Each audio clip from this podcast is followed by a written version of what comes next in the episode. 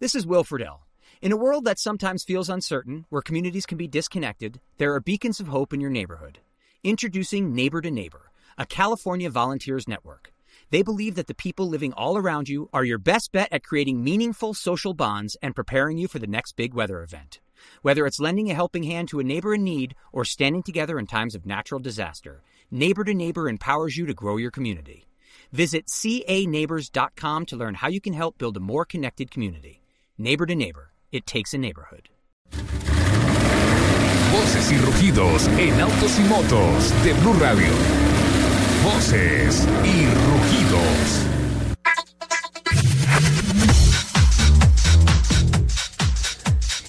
Los primeros taxis sin conductor del mundo comenzaron a circular esta semana en Singapur de forma experimental, lo que representa un gran paso en la carrera para lograr vehículos totalmente autónomos. Seis taxis entre Renault Zoe y Mitsubishi IMIF de la compañía Startup Nutonomy circulan en una zona de 4 kilómetros cuadrados con lugares designados para recoger y depositar pasajeros.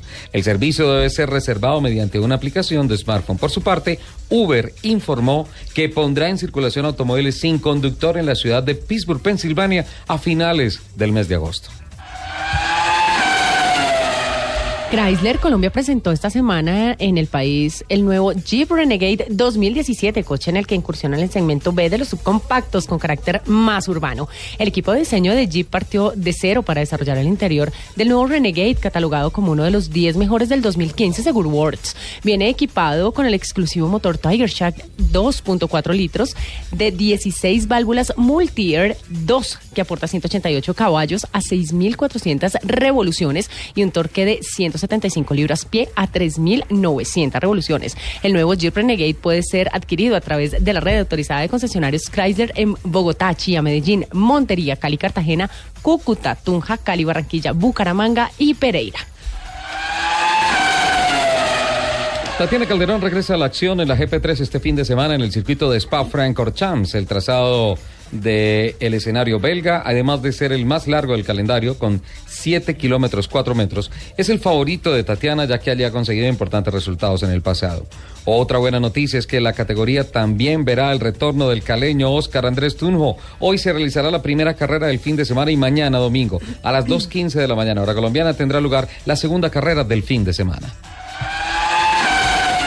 El fabricante de vehículos deportivos Porsche, con sede en Stuttgart, acaba de abrir el Digital Lab en Berlín, centro tecnológico que será utilizado para identificar y probar soluciones innovadoras de tecnologías de la información. Este con este programa, Porsche está asociada con la subsidiaria de la compañía MHP, con sede en Lubursburg, Alemania. ¿Cómo se dice otra vez? Ludwigsburg. Gracias. Alemania, una de las consultoras líderes en gestión y tecnologías de la información en la industria del automóvil.